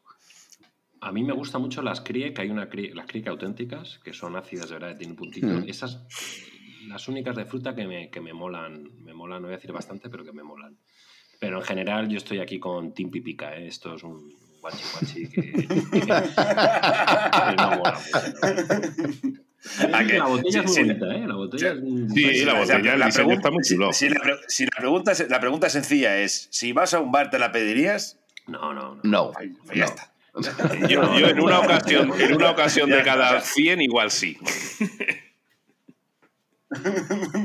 Bueno, a lo, mejor, a, hablando. a- a lo mejor después de una noche de Jagger con cerveza o de tal, de esas mezcladas, si voy al bar y digo, dame algo que tenga alcohol pero que no me mate, a lo mejor sí. Pero en la última circunstancia. A ver, yo, yo creo que también esto viene un poco, que lo habéis dicho antes, a cubrir necesidades de gente que no le gusta, pues que tenga Mm. mucho alcohol, que no amargue, que tal. Pues, Pues esto, le gusta a amigas mías que no les gusta la cerveza y, se, y- color y se- rosa también ayuda. y se viene con nosotros y dice bueno, y se piden estas cosas. Dice, ah, bueno, yo me pido una cerveza de esas de, de, de- de flores, ¿no? de esas de, de frutas. Sí. sí. Muy bien, pues nada, eh, hacemos valoraciones, venga, sí, una ronda rápida, señor Venga. Amarillo, de 1 sobre 5, venga, ¿qué le pones? Porque ya Pipica ha dicho que le ha puesto dos y medio. No, Venga, por, yo- por- no suspenderla tampoco, porque si no, que me dice Salsa que soy un troll. Venga, ya que estamos, ya la suspendo yo. Un uno y medio. Pero, hater escondido, ¿eh? Elegante, no, bueno, un sabor ácido. Sí, Toma, tal, uno y medio, eh, es que de verdad que conforme se va enfriando era como el pisolmón que me daba mi madre. O sea, es que... Sasa, ¿tú qué le pones? Yo le voy a poner, pues mira, voy a coincidir con Pipica. eh, sorprendentemente le voy a poner también un 2,5. Pues tiene ahí algún toquecico ácido, sí que es cierto que igual es dulce de más. Pero sí que es cierto que con, con el tema de los hielos se va diluyendo ese dulzor y ahora ya que me queda poca y el hielo se está, se está, eh, se está derritiendo, la verdad es que está, está muy bueno. Ese dulce ya está dulce excesivo, está desapareciendo, da un toquecito ácido que me está gustando. Es decir, me está gustando ahora que me la estoy acabando más que al principio. Yo, yo creo que no es casual, ¿eh? Que lo, que lo recomienden con. Y lo extensamente en la etiqueta, ponen un dibujo. Yo creo que, que la experiencia con hielo es diferente si te la tomas un poco ya para lo seco. Oye. Y sobre todo esto tiene que estar muy frío. Porque como Sí. te lo tomes ahí templadillo, no hay que ser de De hecho, esto, esto me suena, me suena, y creo que Merisote a ti te suena también, a un intento que hubo en España hace muchos años de intentar sacar estos productos con hielo, concretamente para convertir con el vermú. Ah, sí, esto yo- tú tienes más conocimiento aquí. Sí, sí, sí, hace ya muchos años hubo una corriente, bueno, concretamente en las cerveceras más grandes, de hacer este tipo de productos para, pues bueno, combatir un poquito con el vermú. Se quedó en agua de borrajas porque nunca llegó a ningún sitio, pero sí, sí, esto se, esto se hizo hace tiempo. Bueno, y me- y señor Merisotter, tú también, dos y medio. O sea, que el hater le- soy yo. no, yo le voy a- como estamos ahí con Scala and Tap, que te permite dar cuartos de punto, le voy a poner 2.75, ¿no? Me ha parecido, a ver, bueno, pues es lo que es. Pero vale, pues nada, el que tiene que ir a yo soy septiembre más soy yo. Soy más. Yo tengo que ir a septiembre, sí está claro. No, nos saldría una media de 2.50, ¿no? No menos, un poquito. Menos, de suspendería. dos- suspendería, sí, porque claro, aquí le ha dado el señor amarillo un uno y medio, sí. En fin. Bueno, pues bueno, eh, a ver, pues eso, yo Team Pipica aquí, ¿eh? No, no, no es mi rollo. No, ahora tenemos que quitarnos el sabor de boca, ¿eh? Con esto. Sí, sí, vamos, Sí, esto, ahora- esto es otro rollo, ¿eh? Lo que vamos a probar ahora. Aquí. Sí, sí, sí. Sasa, preséntanosla tú, que al final la habéis escogido también vosotros un poco la. Os, eh, Se ha- se ha quedado- Sí, este- estoy por aquí, es que os oigo Ah. regular. Ah, La, tengo, tengo que ir a por ella. Ah, vale, venga. pues Ah, yo, también, yo también tengo que ir a por ella. Ya, claro. lo tenía aquí. Es lo que iba a decir, yo también tengo que ir a por ella, así que Pues hacemos una Eh, pausa. rafaguita y, Venga, eso rafaguita y, y- y vamos. Venga, hasta ahora, chicos. Pues ya estamos de vuelta de la nevera, maravillosa. Eh, esto es otro rollo ya, ¿eh? Eh, Claro, había que compensar- había que compensar un poquito. Bueno, pues Sasa, adelante, preséntala. Pues mira, vamos, vamos un poco para compensar a Pipica por, por la faena que le he hecho aquí en, en directo con todos vosotros de meterle una cerveza súper afrutada. Nos vamos con algo ya que, que, le gusta, que le gusta mucho y es totalmente otro tipo de cerveza. Nos vamos con una cerveza estilo eh, belga triple o triple. ¿vale? Y nos vamos con la Valle Daune Premier Cru, que es una cerveza que tiene 9 grados de alcohol. Ojo, o sea, ya hablamos de, de una cerveza importante con una segunda fermentación en botella y bueno, pues a ver qué os parece esta que, que os he propuesto. Yo creo que el contraste por lo menos sí que va a tener con la primera, casi seguro.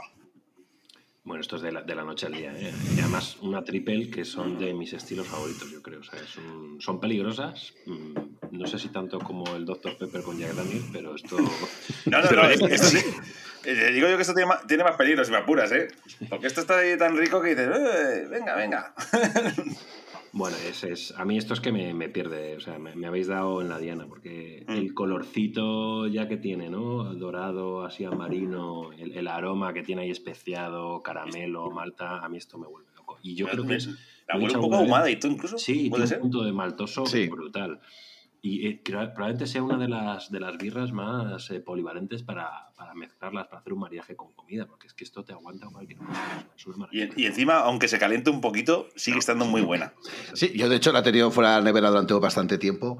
Y aunque, por ejemplo, una de las cosas que, que bueno, yo soy muy pesado con estas cosas, con el tema de, de los aromas, eh, eh, me salen los aromas que comentaba el señor Merisotter, pero en esta concretamente, a lo mejor es por la botella, tiene un pequeño olor a levadura, pero no a levadura sucia. O sea, huele bastante a lo que es el. Pan, ese, eh, al pan, sí, ese aroma de, de, levadura procedente del pan. Entonces era porque la he tenido fuera de la, de la, nevera bastante, bastante tiempo. Yo no he sido. Yo ahí es, sí que es verdad que, que he tenido siempre ese, ese dilema ¿no? entre alemán y belga. Eh, he, puesto, he sido muy opuesto a los belgas durante mucho tiempo pero reconozco que si estos señores llevan haciendo tantos siglos estos productos, son productos buenos y esto es otro rollo. O sea, esto además es una Premier Cru, es decir, algo que ha estado en barrica durante mucho tiempo y, y bueno, es una auténtica gozada. Esto huele además, o sea, eh, tiene un puntazo alcohólico que lo notas en. no, no, sí. o sea, está es potentosa, ¿eh? O sea, sí, sí, rasca, rasca la nariz y en boca es suave, ¿eh? No, o sea, el gatito, no notas el gatito bajando así por el cuello. Sí, sí. Lo notas en la nariz, pero no en el cuello. Está... Me gusta sí, no, la verdad es que pa, pa, pa, para, tener, para tener 9 grados, la verdad es que no, no se pasa de sabor a alcohol. De ahí esos toquecicos ácidos, esos toquecicos no. frutas, pero el sabor a alcohol. Y eso es lo más peligroso de esta cerveza, que, que no lo notas, pero lo lleva. Sí. De hecho, hay, bueno, hay cervezas de belgas, por ejemplo, las de marca Gordons, la, la conocéis, ¿no? La marca Gordons, supongo. Sí, sí, sí. sí. Que esas esa, esa son coñac, prácticamente. Esa, muchas de, la, la Gordons, eh, la Platinum, eso, eso está fortísimo. Y, pero esta no, esta, por ejemplo, tiene mucho alcohol, pero aún así es que es, es un, sabor, un sabor muy rico.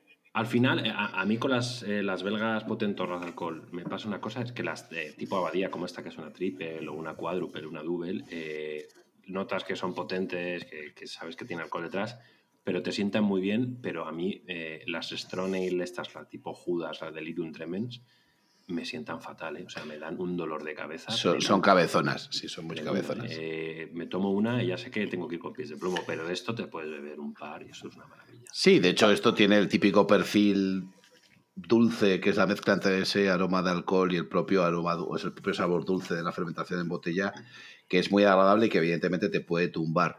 Bueno, que, que, que opinar, opinar, perdón, que estoy aquí no, hablando. No, a ver, yo por ejemplo, en mi, en mi sentido de que yo, por ejemplo, la cerveza belga tiene, ese, tiene como un toque dulce, todos los estilos, sí, que es como, como característico suyo. De, de, y por sí. ejemplo, yo, incluso, incluso la más simple, la más sencilla, la más o la Jupiler, también tiene ese sí. toque, ese, ese toque dulce, ese toque maltosillo dulce que tiene. Y, es que, y, eso es maravilloso.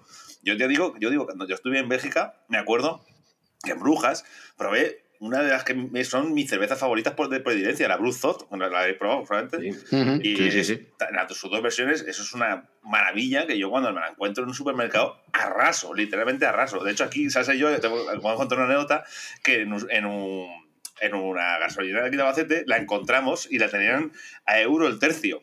Y digo, esto no saben lo que tienen aquí. Claro, llegamos a ese yo y nos llevamos todas.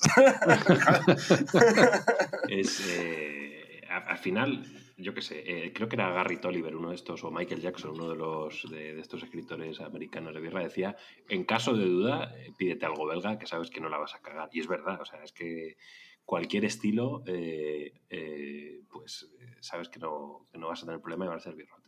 Sí, sí, yo por ejemplo te digo, yo cuando en México, cuando vi que la Jupiler era la cerveza del McDonald's, digo, pero qué puta maravilla es esta, por Dios. o sea, digo, ¿por, ¿y por, por, qué a mí me llega Heineken aquí? O sea, yo no quiero Heineken, a mí tráeme Jupiler.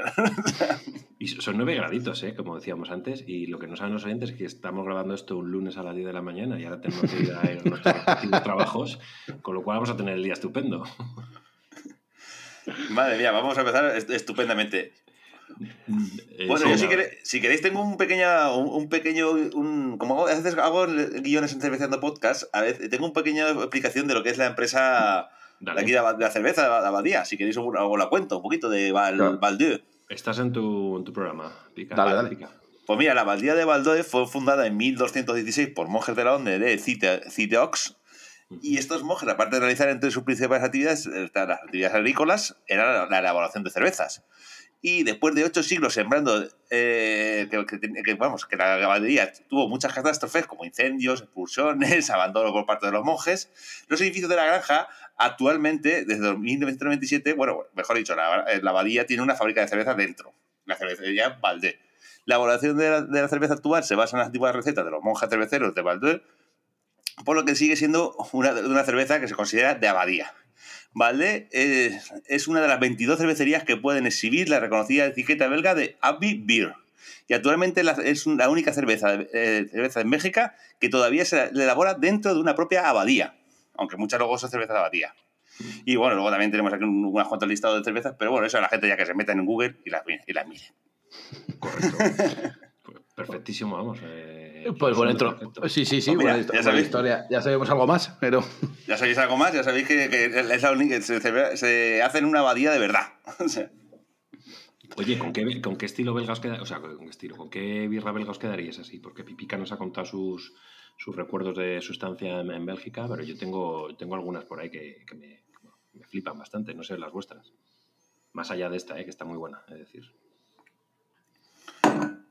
A ver, bueno, yo ya he dicho antes la. Pues es que casi me quedo con esta. Esta, esta me la quedé hace mucho tiempo que la, la conocí y la verdad es que me gusta pues, mucho. Pues mira, yo por ejemplo me quedo, eh, aunque voy a ir al tópico, pero sí que es una cerveza que nos hemos peleado los dos durante muchos años y es eh, Rochefort. Bueno, es que es, un, es, una bomba. Es fácil de encontrar también, además, en el Alcampo. Sí, fácil, bastante fácil de encontrar. Sí, sí, es fácil de encontrar. Pero está muy peleado porque, es lo que digo, yo que he sido de cervezas y me ha gustado siempre la cerveza amarga, eh, el combatir con ese dulzor belga me, me, ha, me, ha, costado, pero bueno, Rochefort es otra historia. Señor Melisotter, ¿tú con qué te quedas? Yo, eh, con una muy rara, bueno, una muy rara, una un poco saliendo de la, de la tendencia dulce belga, me quedo con la duquesa de Borgoña, que es una acidez. Es, gran, es, gran producto. Una maravilla, es de mis favoritas. Y, y, Pipica creo que se quedaba con la Jupiler, ¿no? No, no, no. A ver, la Jupiler, la, la Jupiler para, para, una barbacoa, la de, pero para degustar la Bruzot. Sí, muy buena birra también. Eh, peligrosa también, ¿eh? Peligrosa, pero... Sí, sí, sí, sí. También tiene peligro, sobre todo la, la Dunkel. no, esa es la, la Hendrix cuádruple, es otra la cuádruple, que, que ejemplo, también de, belga. A mí me está muy buena. También lo mismo. Una de estas cervezas es que tienen un peligro más que una, un mono cosito con dos pistolas. Sí, lo, lo, he dicho antes, a mí la Judas, que era la, pues la, típica que te encontrabas eso hace un montón de años como cerveza rara, pero esto te da un dolor de cabeza solo equiparable a la Boldam, que también da un dolor de cabeza tremendo. Sí, sí, yo, yo, yo no sé qué daba más dolor de cabeza, si, eh, si Judas o Satán. Bueno, sí, sí, hace, cervezas belgas Hace poquito descubrí la, la Chimay, la, la triple, el triple Chimay eh, de barril. Me la tomé ahí, además en León, y me estuvo especial también. O sea, dije, bueno, la pongo un nivel muy alto. La gente en Bélgica es que vayas donde vayas, casi como dices tú, has dicho antes, me gusta mucho la frase, elige una belga y casi, vas a, casi el 100% vas a triunfar. Sí, sí, sí. Sí, sí, eso seguro. Pero... Y, y, lo bueno es que son fáciles, o sea, pues la Chimay que dices tú, la Lef, esta misma que hemos probado hoy, son súper fáciles de encontrar y son birrotes realmente, o sea, son birras de, de, no te voy a decir de 10, pero casi. Son muy no, pero que la, hasta la Greenbergen, que a lo mejor la Greenbergen sí. es más famosa, yo a mí la Greenbergen Dunkel me encanta y, de bueno, y cuando la veo de barril la pido. y me, gusta mucho. Greenberger, de hecho, sacó no hace mucho su edición con etiqueta verde y que está, vamos, que se te va la olla. O sea, es verdad que Greenberger, eh, bueno, Greenberger no, me refiero a todas estas brujas que conocemos en los supermercados, mucha gente dice, va, tal, no sé qué, es que no hay ninguna que no esté buena. O sea, que... Hay que reivindicar también un poco que, oye, que a través de supers un poquito grandes o hipers eh, puedes hacerte una buena Sí. bodega de cerveza y puedes descubrir mucha birra. Y que realmente la gente empieza a descubrir la birra muchas veces. eh, oye, me cojo mi, mi caja de 24 de Alhambra, de San Miguel, de Mau, de lo que sea, de Campo, y me voy a llevar esta botellita de no sé qué. Y empiezas ahí a rascar y acabas siendo. De hecho, yo eh, voy a contar una anécdota que yo, yo, noche- yo llevo ya varias noches viejas, que ya no, claro, ya no soy tan joven, y ya, entonces ya no me, ya me junto en mi, ca- en mi casa a jugar juegos de mesa con un par de amigos. Esas son mis noches alocadas de noche vieja. Pero yo me, yo me compro mi, mi six pack de cervezas especiales y me compro una, bel- una belga, Strong Ale, o una IPA lupulada. Me, me, me hago como mi propio, mi propio jardín del lúpulo, por así decirlo para que yo esa noche disfrute tomándome unas cervezotes que a- en mi casa, pero que van a estarme a cada cual más buena que la anterior. Y claro, como hay, bueno, bueno, que como hay tanta variedad hoy en día y puedes co- conseguirlo, que a lo mejor te gastas a lo mejor 15, 20 euros, te gastas más y te pegas una noche de cerveza buenísima y, y a mí personalmente me parece maravilloso. Bueno, señores, eh, pues llevamos una hora y media así, así hablando, rajando, ¿eh? A lo tonto, a lo ¿Cómo tonto. se nota que somos ge- gente de hablar? Sí, ¿verdad? Hemos tenido unos momentos de silencio incomodísimos. Esto ha sido. Sí, sí, sí. Hemos hecho muy largo. No, que va todo lo contrario. La verdad es que se nos han pasado 90 minutos y, y como no podía ser de otra forma, se nos han pasado volando. Ha sido, ha sido maravilloso teneros aquí, chicos, de Cerveceando. La San Sebastián, me acabo de acordar, ¿la habéis probado o no? No. Sebastián. La San Sebastián, al campo, botellita de porcelana, gris. Ah, sí, sé cuál es. Sí, sí, sí. Vale seis pavos la botella, ¿sabes? Eh, Ah, sí, como- vale, vale. Sí, sí, cuál es. Sí, sí, sí, sí, sí. Golden Track también tiene una botella de cerámica, ¿no? Eh, que También. Es fácil de encontrar en el campo, sí, sí. Y luego había otra en, en Carrefour también, que era una blanca de brujas, que estaba muy buena.